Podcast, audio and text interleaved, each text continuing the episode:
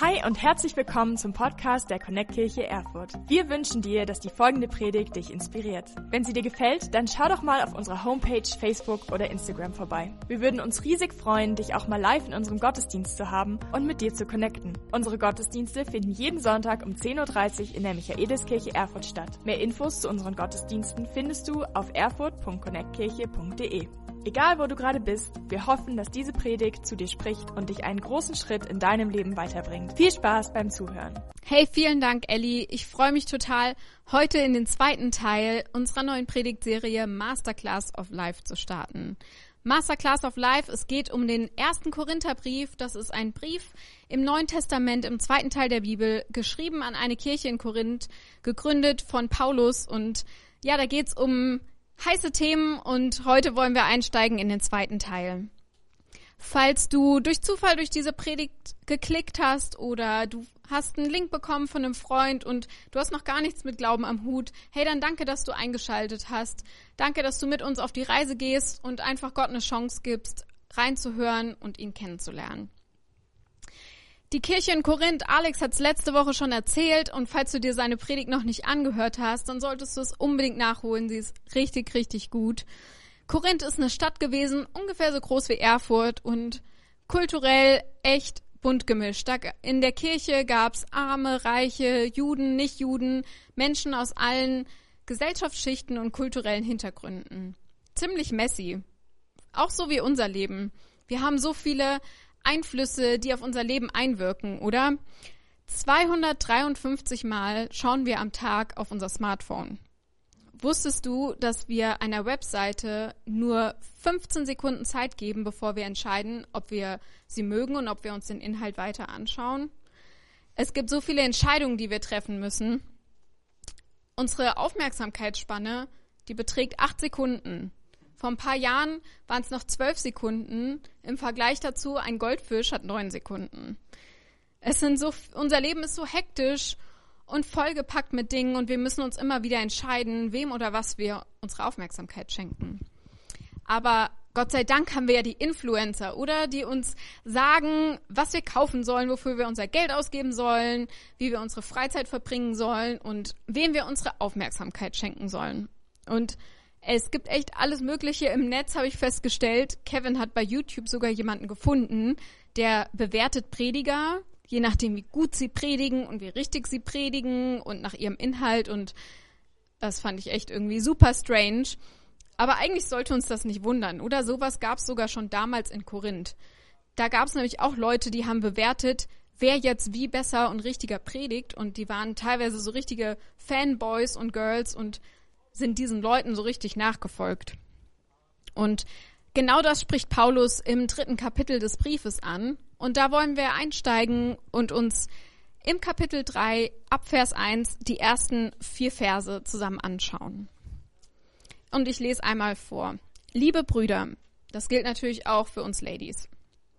Liebe Brüder, als ich bei euch war, konnte ich nicht so mit euch reden, wie ich es mit Menschen, die im Glauben gewachsen sind, getan hätte.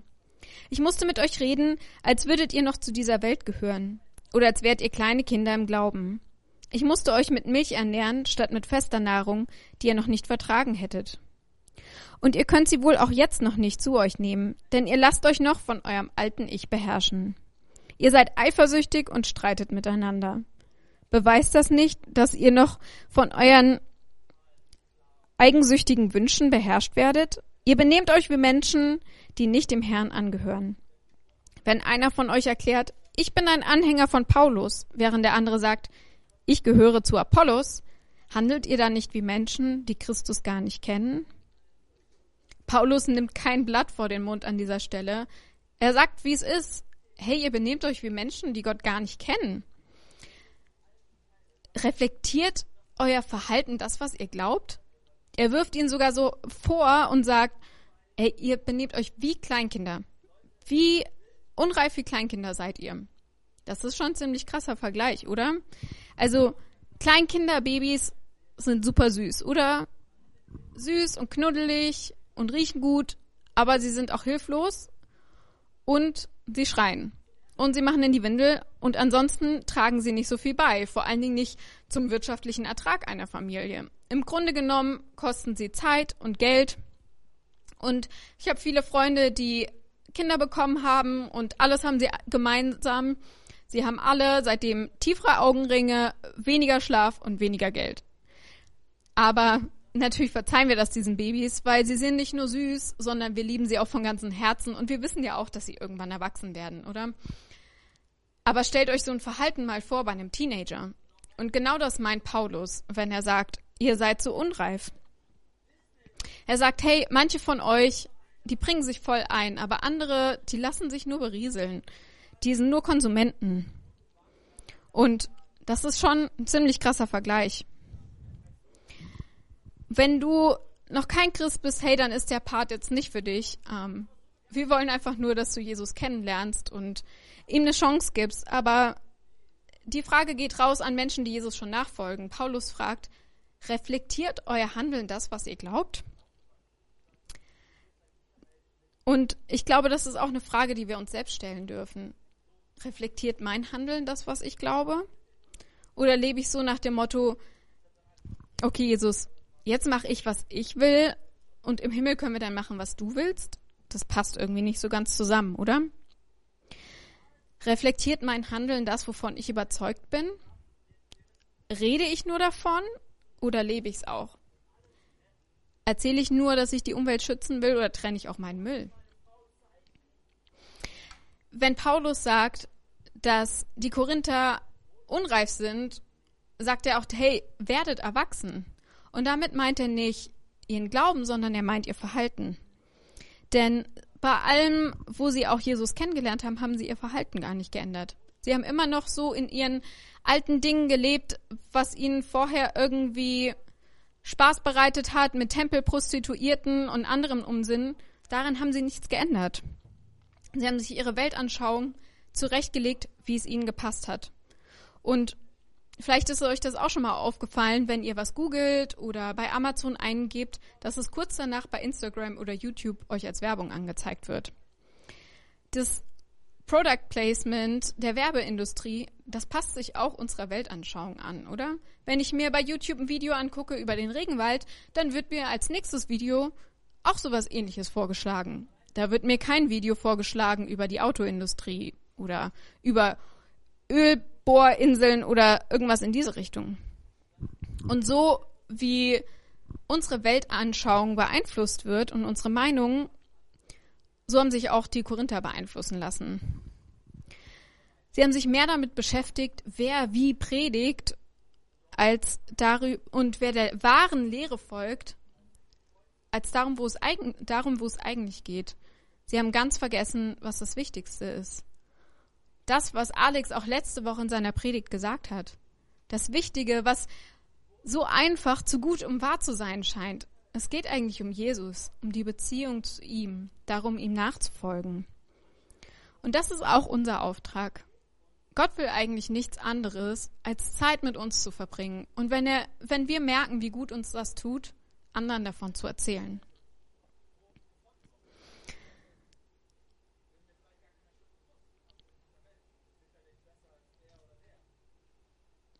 die Wahrheit ist doch das.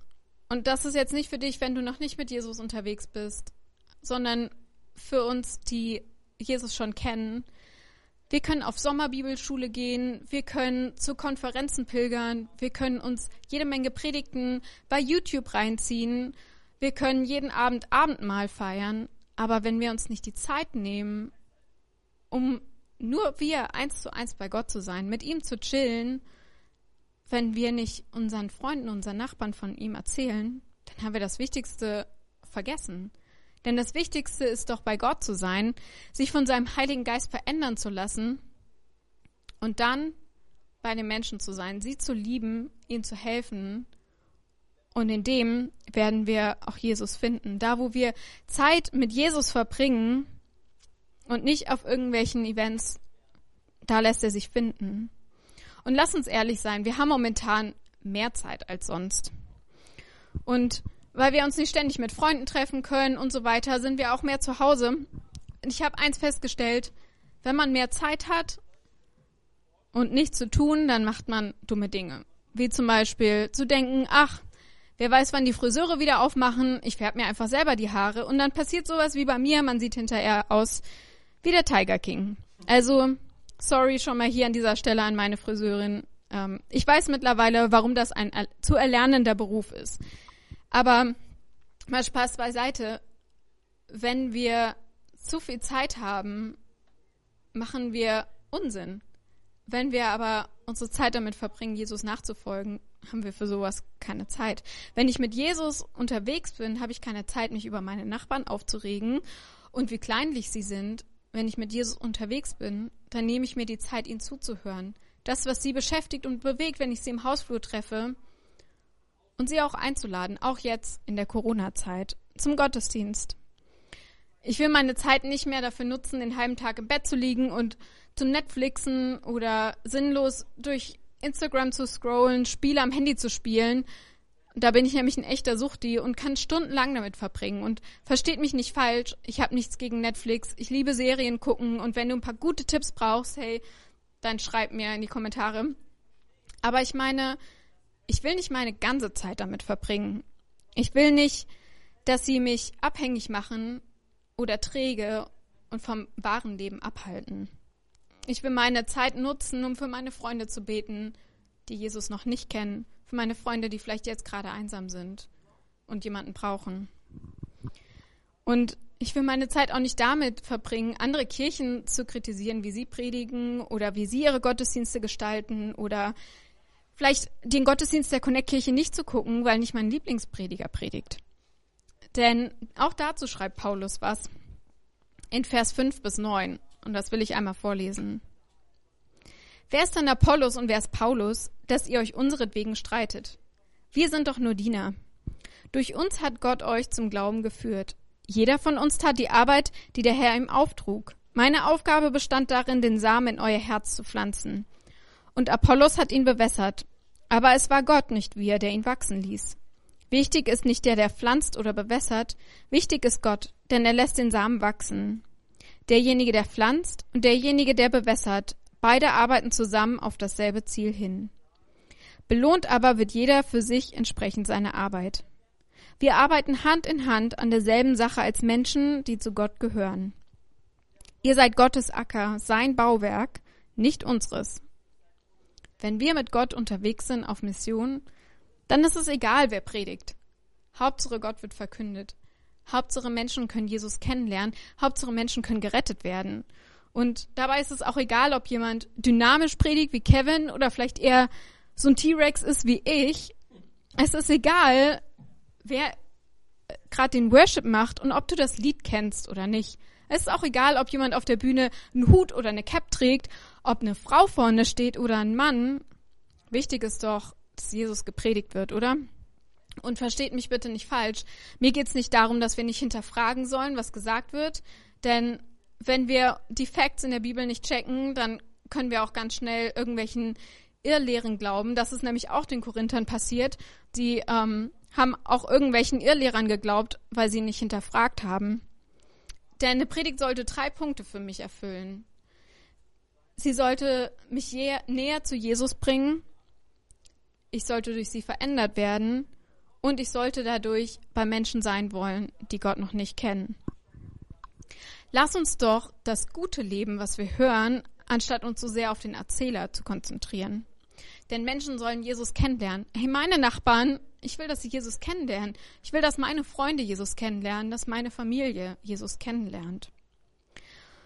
Und wenn wir uns auf, darauf konzentrieren, dann haben wir auch keine Zeit mehr für irgendwelchen Unsinn und dann haben wir auch keine Zeit mehr dafür, darüber zu diskutieren, ob der Gottesdienst jetzt geistlich genug war. Denn das, was unser Leben geistlich macht, ist nicht, wie viele Stunden wir irgendwelche Prediger uns angucken, sondern die Zeit, die wir mit Jesus verbringen, wo er unser Leben verändert. Und Kirche, lass uns die aktuelle Situation nicht als Ausrede nehmen, dass wir Menschen nicht von Jesus erzählen können. Es gibt so viele Möglichkeiten, danke Gott für Technik und Digitalisierung, wo wir miteinander in Kontakt sein können. Und ich will ehrlich zu euch sein, ich predige hier zu mir selbst. Mein Problem ist es zum Beispiel nicht, morgens pünktlich aus dem Haus zu gehen. Mein Problem ist es, wie ich meine Zeit davor verbringe. Nicht, weil ich nicht pünktlich aufstehe, aber dass ich nicht die ganze Zeit am Handy hänge und mir irgendwelche Sachen angucke, um mich dann schnell fertig machen zu müssen, sondern die Zeit mir bewusst zu nehmen morgens mit Jesus, ihm zuzuhören und neue Kraft zu tanken für den Tag. Mich nicht dazu verleiten zu lassen, auf Arbeit mit meiner Kollegin zu lästern, denn wie soll sie Interesse daran haben, Jesus kennenzulernen, wenn mein Leben das nicht reflektiert? Und wie soll ich es aber hinbekommen, Jesus zu reflektieren? Paulus sagt, wir sollen erwachsen werden, unser Verhalten ändern. Vielleicht denkst du dir, ja, schön und gut, aber wie soll ich erwachsen werden? Selbst mit viel Willenskraft und Disziplin wird es wahrscheinlich nicht klappen.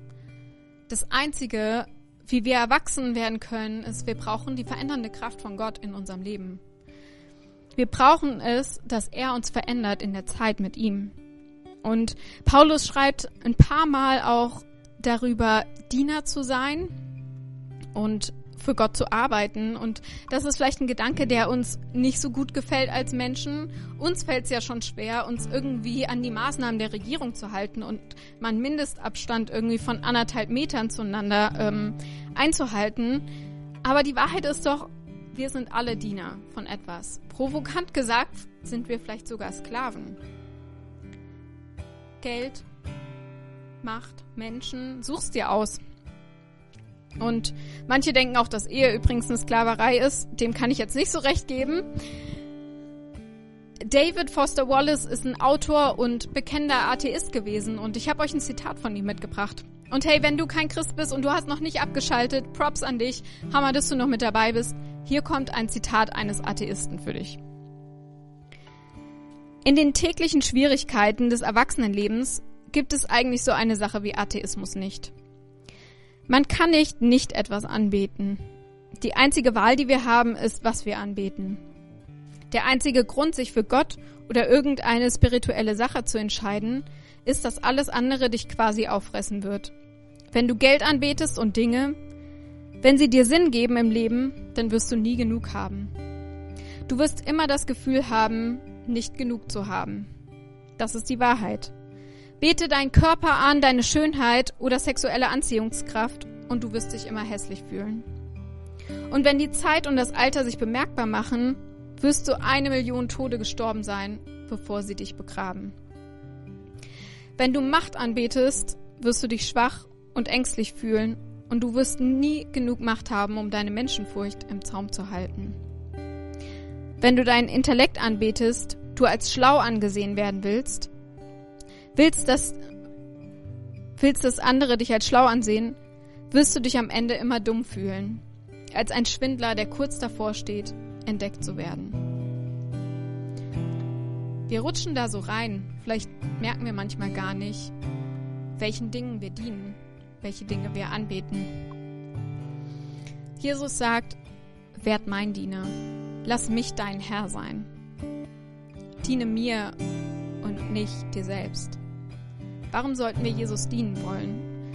Das Wort Diener klingt irgendwie nicht so verlockend, aber was Jesus eigentlich damit meint, ist nicht irgendwie zu versklaven, sondern ein Diener im Gegensatz zu einem Sklaven war jemand, dessen Arbeitsvertrag quasi schon erfüllt war und er beschlossen hat, trotzdem zu bleiben. Und er ist Teil dieses Haushaltes, in dem er gedient hat, geworden und auch Teil der Familie. Und das ist genau das, was Gott sich wünscht was er schon immer wollte, dass wir Teil werden von seiner Familie. Und Jesus spricht diese Einladung aus und sie ist freiwillig und aus Liebe, ihm zu dienen. Das Verrückte dabei ist, wenn wir ihm dienen, beeinflusst er unser Leben positiv. Auf der anderen Seite sind da diese Dinge, die wir anbeten oder die uns unfreiwillig in Abhängigkeiten führen. Falls du schon mal von was abhängig warst oder bist, dann weißt du, wie schwer das ist, damit aufzuhören die Dinge, die können uns regelrecht versklaven. Ich war mal eine ganze Zeit lang abhängig von Nasenspray. Das klingt so lustig, aber es ist echt schwierig, wenn du nicht mehr ohne kannst und kann zu echt gesundheitlichen Problemen führen. Kevin hat schon erzählt, dass er früher abhängig war von Rauchen und ich kenne viele andere in der Connect-Kirche, die frei geworden sind von Abhängigkeiten. Das sind Dinge, die beeinflussen jeden Bereich unseres Lebens. Nochmal zurück zum Thema Diener sein. Und wenn du noch kein Christ bist, lass mich nochmal klarstellen. Diener, dieses Wort, das benutzt Jesus im Zusammenhang damit, mit Freiwilligkeit. Es geht darum, dass es von Liebe geprägt ist. Es gibt ein kleines Café hier in Erfurt. Ich liebe das total, aber sicher nicht wegen den Bedienungen dort. Aber ich gehe da super gerne hin, weil das Essen ist einfach total köstlich. Und wenn ich dort bin, geht es mir nicht darum, wer mich bedient, sondern mir geht es darum, wer dort am Herd steht. Mir geht es darum, wie das Essen zubereitet wird, mit Sorgfalt, welche Zutaten. Paulus sagt, es ist doch egal, wer die Bedienung ist. Hauptsache, Jesus steht am Herd. Wichtig ist nicht der, der pflanzt oder bewässert. Wichtig ist Gott, denn er lässt den Samen wachsen. Wen interessiert es, wer predigt? Es geht darum, Jesus nachzufolgen. Paulus sagt, folgt nicht mir nach, folgt Jesus nach. Die Frage ist, sind wir bereit, die unwichtigen Dinge sein zu lassen und andere zu bedienen, damit sie probieren können, was Jesus für sie bereit hat? Ich möchte euch zum Abschluss einen Gedanken mitgeben.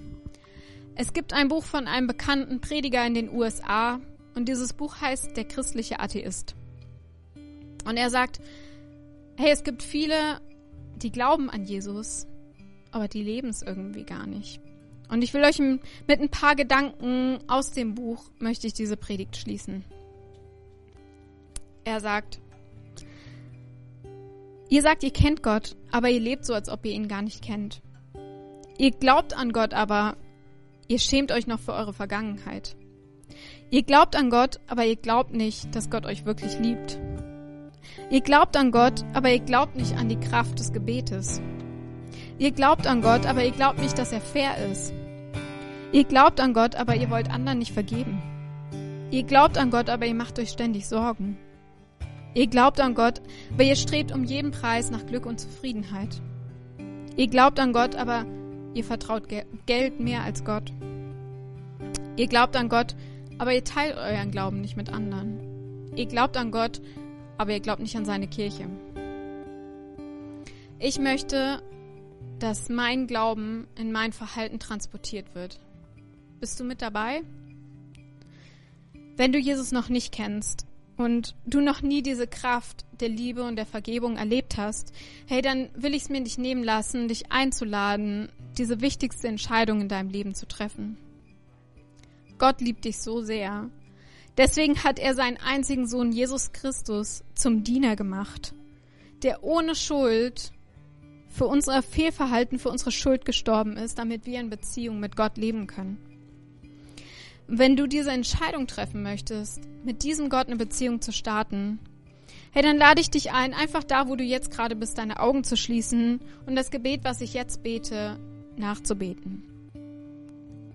Jesus, ich komme heute vor dich. Ich bitte dich, dass du mir all meine Schuld vergibst. Ich danke dir, dass du am Kreuz für meine Schuld gestorben bist. Ich danke dir, dass du den Tod überwunden hast. Und so wie du auferstanden bist, unsere Freundschaft aufersteht. Ich nehme dein Geschenk an, die Freundschaft mit dir.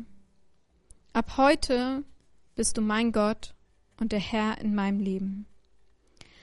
Leite du mich, lass mich durch deine Augen sehen. Ich danke dir, dass ich ab heute ein Kind Gottes bin. In deinem Namen beten wir, Jesus. Amen. Und hey, wenn du eben diese Entscheidung getroffen hast, eine Freundschaft mit Gott zu starten, dann lass uns gerne davon wissen. Du wirst einen Link finden hier in den Kommentaren, wo du einfach draufklicken kannst und uns wissen lassen kannst, dass du diese, dieses Gebet zum ersten Mal gebetet hast. Wir wollen dir gerne Bibel schenken. Wir wollen gern mit dir in Kontakt kommen und dich mit einer Kleingruppe in der Kirche in deiner Nähe connecten. Während wir jetzt gleich noch einen Song singen, möchte ich dir einfach drei Fragen zum Nachdenken mitgeben für den Rest von uns. Wie kann das, was ich glaube, sich in meinem Verhalten zeigen? Wo geht es mir vielleicht wie dem christlichen Atheisten? Und in welchen Bereichen meines Lebens möchte ich Gott ganz neu vertrauen? Und welche Menschen in meinem Leben kann ich einladen, nächsten Sonntag sich die Predigt anzuschauen, den Gottesdienst, damit auch sie eine Chance bekommen, Jesus kennenzulernen? Das sind auch Fragen, die ich mir stellen werde, Gedanken, die ich mir mache. Danke, dass ihr mir zugeschaut habt.